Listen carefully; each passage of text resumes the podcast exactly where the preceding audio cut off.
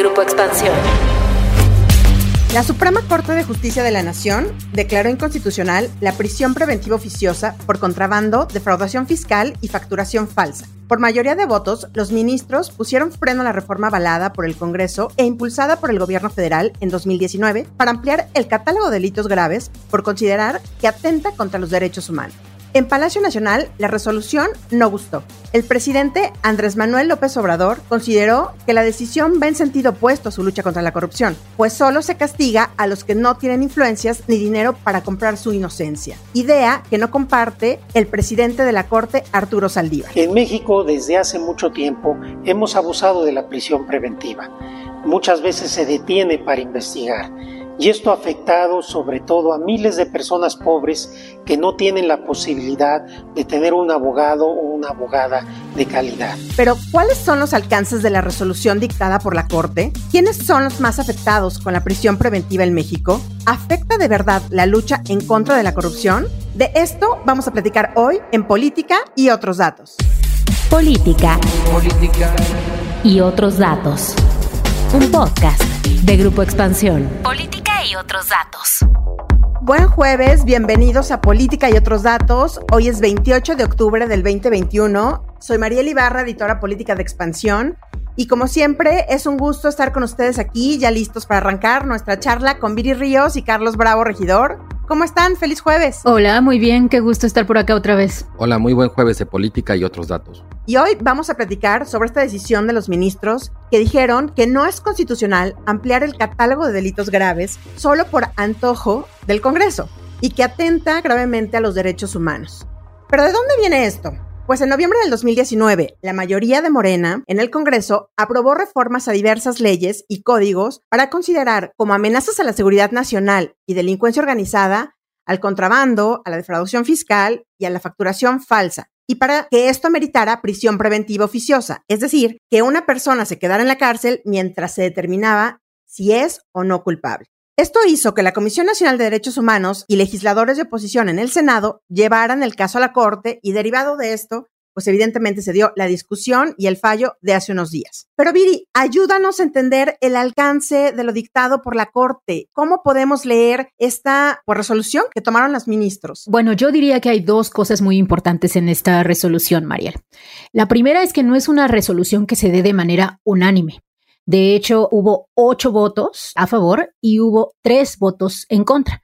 Entonces, se desecha este proyecto, pero no todos los ministros están de acuerdo, en este caso con el ministro Saldívar. Y creo que esto es importante porque nos habla de que es un tema que causa mucho debate. De hecho, cuando se hicieron las modificaciones del 2019 que nos platicabas, Mariel, hubo varias audiencias públicas, yo las volví a escuchar ahora para venir al podcast. Y bueno, en las conclusiones de estas audiencias públicas con expertos constitucionalistas en materia de prisión preventiva, pues había mucho debate, ¿no? ¿Se vale o no se vale el tener esta forma de prisión? El segundo punto muy importante es si es un tema o no de seguridad nacional. Dos de las ministras, Yasmín Esquivel Moza y Margarita Ríos Fajad, dijeron que sí era un tema de seguridad nacional el tema de las factureras. ¿Por qué? Porque aparentemente se han facturado operaciones inexistentes por más de 2 billones de pesos. Esto equivale a cerca de entre 3 y 4 puntos del Producto Interno Bruto. Como hemos visto en otras partes del podcast, México recauda la totalidad de entre 13 y 14 puntos del PIB. Entonces, el que se vayan cuatro digamos, por las factureras, pues claramente que es una medida que impide que se realicen las labores del Estado y que por tanto podrían ser consideradas de seguridad nacional. Entonces creo que ese es el otro segundo gran debate, ¿no? ¿Qué tan grave es el delito de las factureras y qué tanto afecta la capacidad del Estado por proveer servicios públicos. Pero esto significa que no se va a perseguir a los factureros, o sea, que ya no se va a perseguir. Creo que no. Ayúdanos a entender, Carlos, porque sí se tiene que perseguir, evidentemente. No es de que el delito deje de existir, sino que no puedes tener una persona ahí de espérame tantito en lo que te investigo si eres culpable o no. ¿Lo entendemos así? Sí, no tienes razón. O sea, no es que se les vaya a dejar de perseguir. Lo que falló la Corte es la existencia de lo que se llama la prisión preventiva oficiosa. O sea, en el debate que estaba mencionando Viri, hay una discusión sobre la prisión preventiva en general como un instrumento del sistema de justicia, como un recurso penal, y por otro lado la prisión preventiva oficiosa. Son cosas distintas.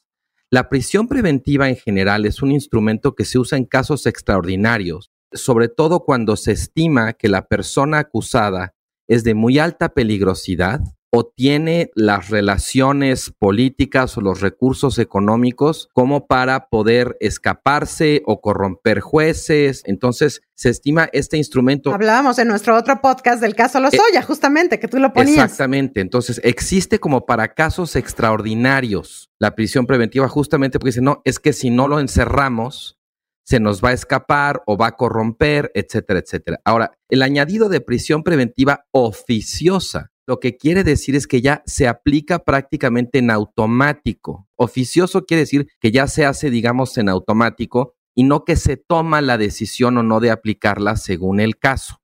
Entonces, para precisar en lo que resolvió la Corte es que para estos delitos que mencionabas, no hay prisión preventiva oficiosa, o sea, no se hace en automático, sino hay que examinar los casos, porque en general buena parte del debate se refiere precisamente a lo de oficiosa. O sea, casi nadie discute que a veces es necesaria, en casos extraordinarios, insisto, la prisión preventiva, pero contra lo que hay muchísimos argumentos y mucha evidencia es que hacerla oficiosa termina pervirtiendo la naturaleza del instrumento y generando consecuencias sociales muy contraproducentes y muy indeseables.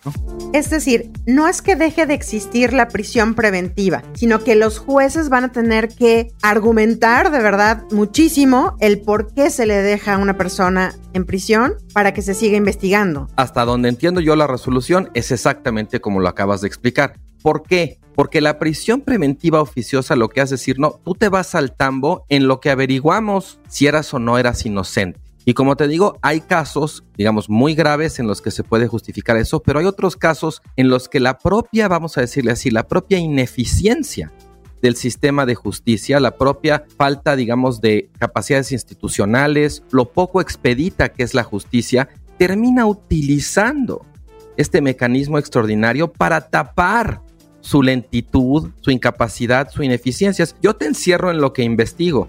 Y ese en lo que investigo puede ser años que estás en la cárcel sin sentencia, sin que haya sido derrotada tu presunción de inocencia y sin que seas realmente un acusado que cumple con este catálogo que estábamos diciendo de condiciones de alta peligrosidad o capacidad de escapar o de corromper al sistema.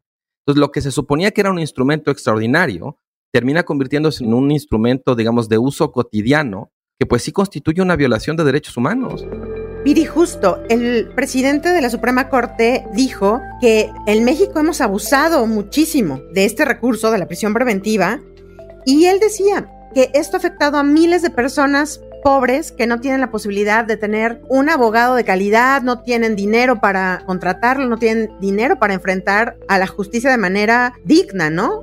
Pero veíamos que el presidente decía lo contrario, que esta decisión de la Corte a quien va a beneficiar justamente es a las personas que tienen dinero y recursos. Creo que es seguir protegiendo a las minorías y castigando solo a los que no tienen agarraderas, influencias o no tienen con qué comprar su inocencia. ¿Qué piensas de esto? ¿Quiénes son los más afectados con esta prisión preventiva? Bueno, definitivamente en todos los delitos los más afectados son los más pobres. Yo creo que López Obrador, más bien aquí de lo que nos está hablando, es de quiénes son los factureros. Y cuando tú ves quiénes son los factureros, pues sí son personas que se han enriquecido de manera ilegal a partir de afectar al fisco. Ahora, el tema, y creo que aquí lo que López Obrador no menciona porque no le conviene políticamente, es que incluso dentro del delito de las factureras, Típicamente, los primeros que caen en este tipo de prisión preventiva oficiosa son también los pobres.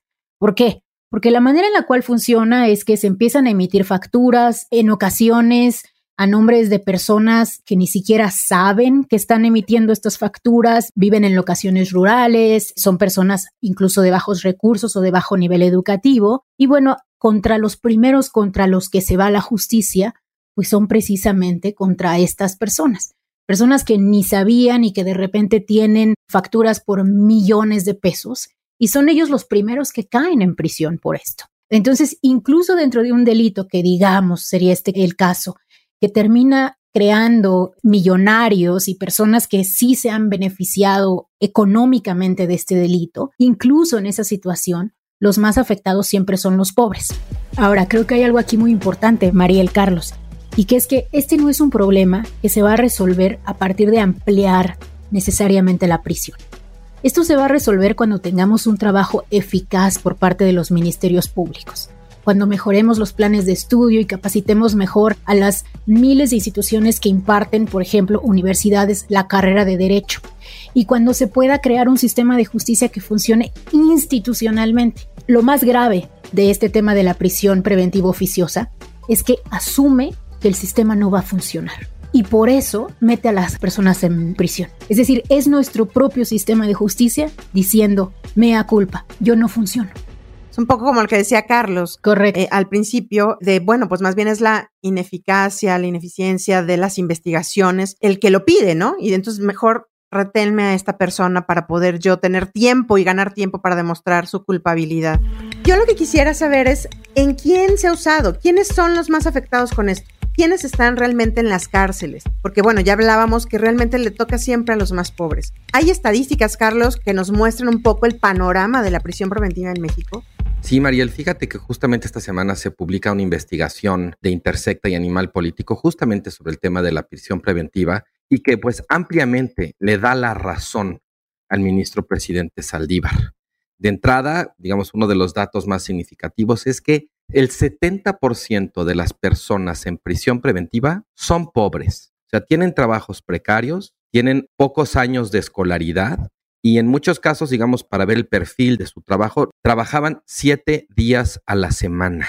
En la mayoría de los casos tienen dependientes económicos, tienen hijos menores de edad y la mayoría de ellos llegaron a la cárcel acusados de haber cometido un robo o poseer pequeñas cantidades de droga para vender. Robo o narcomenudeo son los delitos más comunes, ¿no? En muchos casos, además, son personas que no tienen dinero para pagar un abogado privado y dependen entonces de las defensorías públicas, que además sabemos, esto varía mucho de estado a estado, pero en general la defensoría pública está rebasada por el número de casos, solamente para ponerlo en cierta dimensión. En Jalisco, por ejemplo, hay defensores que tienen más de 300 casos, un defensor, en Nayarit 280, en Veracruz más de 180. ¿Tú te imaginas lo que es como abogado llevar 180 casos? ¿Qué tanta atención, qué tanta dedicación, qué tanto puedes hacer estrategia? Pues estás sacándolo como lo sacan, digamos, como tortillas, pues. Y eso desde luego pues afecta la calidad de la defensa que reciben estas personas, ¿no? E, y desde luego los pone en desventaja, sobre todo pues con quienes sí tienen, digamos, dinero para pagarse sus propios abogados, ¿no? Entonces, en general, en ese sentido, tiene razón el ministro Saldívar. Ahora, aquí me parece muy importante hacer una precisión. La resolución de la Corte se refiere solamente a la ampliación de la prisión preventiva oficiosa respecto a estos delitos, que uno podría decir, bueno, es que esos delitos pues sí tienen como un cierto sesgo hacia quienes hacen estos fraudes millonarios, pero como bien anotaba Viri hace un segundo, y como sabemos de muchos casos, de pronto quienes orquestan estos fraudes engañan o le pagan a personas de pocos recursos para involucrarlos. Y en segundo lugar, yo creo que esta resolución de la Corte es el principio de una, digamos, discusión mucho más amplia sobre el fenómeno que viene ocurriendo precisamente, como decías tú, sobre todo a partir de la reforma de 2019, en donde se ha ampliado el catálogo de delitos para los cuales se prevé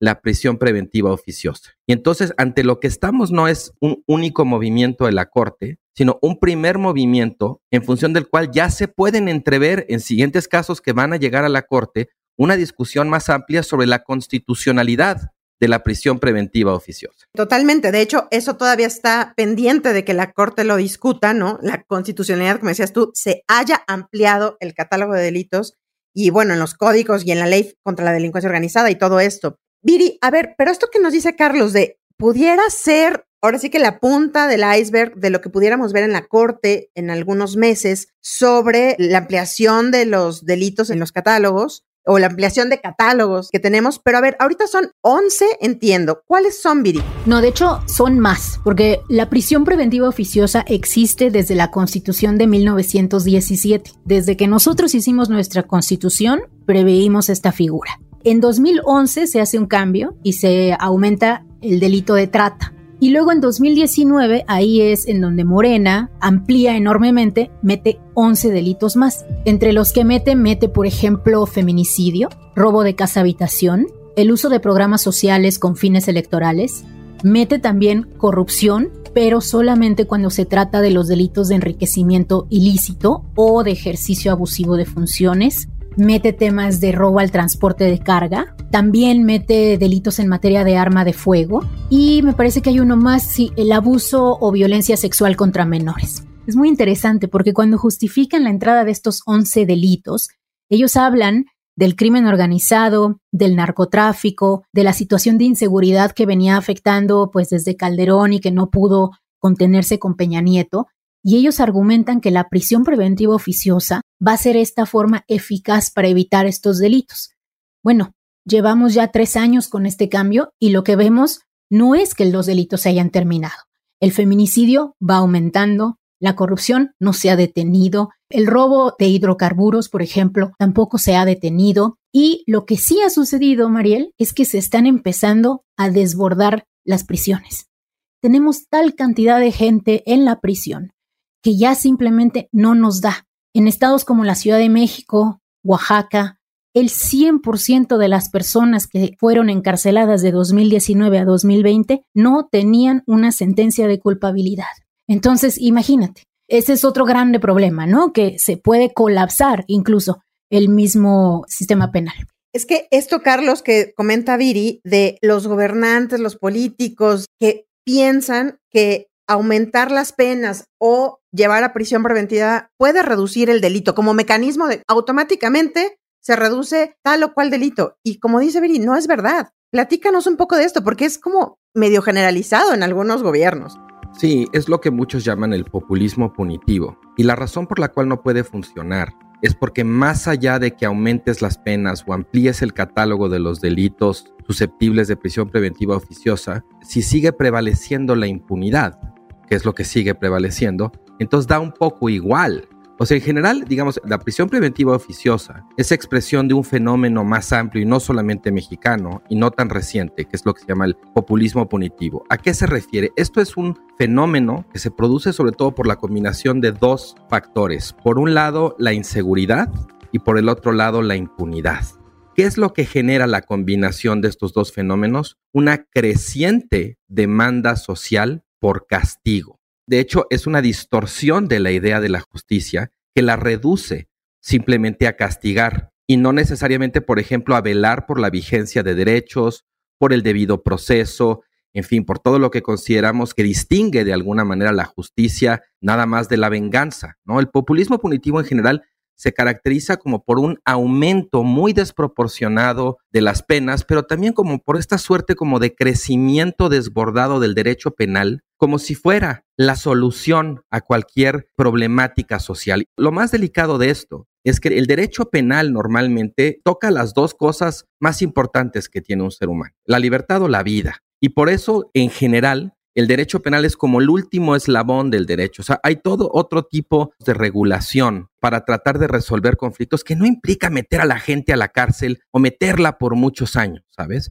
Y cuando tú conviertes el derecho penal, en este caso la prisión preventiva oficiosa, como en un instrumento tan a la mano que es tan fácil recurrir a él, pues lejos de derrotar la impunidad, que es uno de los ingredientes, como decimos, que originan esta demanda exacerbada, no de justicia, sino de castigo, lo que terminas haciendo es creando un atajo para que en lugar de que las instituciones desarrollen capacidades institucionales de investigación, incluso de ofrecer penas proporcionales, pues todos se van al máximo y entonces termina, esa es la tragedia del populismo punitivo, que termina perpetuando en muchos casos la impunidad porque no te está generando justicia, solamente te está llenando las cárceles de personas y que como sabemos además, pues suelen ser personas pobres, personas, digamos, de escasos años de escolaridad, no necesariamente el tipo de persona que tienes en mente cuando piensas en la prisión preventiva, sino exactamente la contraria. El populismo punitivo suele ser un fenómeno asociado sobre todo a los gobiernos de derecha. Y lo que es el colmo en este caso es que Morena, que se supone que es un gobierno de izquierda, esté haciendo suyo un instrumento tan característico de los gobiernos de derecha y cuya principal víctima son los pobres, precisamente ese sector de la población cuyo bienestar se suponía que era prioridad para este gobierno. Es todo lo contrario. ¿Qué piensan que va a pasar después de esto, Viri? ¿Qué otras cosas vamos a ver después de esta resolución de la Corte? Es decir, ¿cómo se afectan casos o grandes casos que tenemos? ¿O se afectan? Bueno, ya saben que yo soy muy optimista porque si no fuera optimista no me podría dedicar a lo que me dedico. Entonces yo creo que sí vamos a ver un cambio importante. De hecho, yo me entusiasmé mucho cuando escuché a los ministros pues hablar de estas medidas cautelares durante el debate. Yo creo que va a haber un despertar en el cual vamos a empezar finalmente a contemplar otras formas de medidas cautelares. Porque la prisión preventiva es solamente una de varias medidas que existen para evitar que las personas que son potencialmente culpables no sean sancionadas. Tenemos, por ejemplo, la posibilidad de que se les embargue alguna de sus propiedades, se les inmovilicen ciertas cuentas. Podemos tener mecanismos explícitos de vigilancia para el imputado con personal de seguridad asignado a esta persona. Puede haber el pago de garantías económicas, por ejemplo, hasta que se resuelvan los casos. Se puede requerir que la persona incluso se presente cada determinado tiempo ante el juez a firmar un registro de control de forma que se sepa que la persona no se ha fugado. Es decir, tenemos dentro de nuestras mismas leyes muchísimas medidas que no utilizamos porque uno, lo que menciona Carlos, lo más fácil es decir que ya está la persona en prisión y segundo, porque los jueces pues ya se han acostumbrado a esta medida de prisión preventiva. Entonces yo veo un México que puede transitar hacia un debate muy interesante respecto a cómo ser más garantista. Muy bien, pues quitar el efectismo, ¿no? Que puede tener esto de decir, se queda en prisión una persona y a lo mejor volvernos más efectivos en el sentido de, bueno, pues recuperemos dinero, si son factureras, son este defraudación fiscal, pues vayamos por lo importante que es justamente recuperar el dinero que ha dejado de entrar, ¿no? Al fisco. Yo creo que en este tema hace muchísima falta un extraordinario esfuerzo pedagógico porque hay mucha de esta información y esta lógica perversa que tiene el instrumento que creo no está para nada claro, digamos, para la mayoría de la población. Tratando un poco de abonar en la dirección que decía Viri sobre la posibilidad de que desarmemos o desmontemos de alguna manera todo este sistema, va a haber que hacer un muy importante esfuerzo de persuasión pública, de explicar por qué es contraproducente por qué está llevando a la cárcel a quienes no deberían estar y no está llevando a quienes. Y hay que demandar políticos que no estén solamente en la búsqueda de la venganza.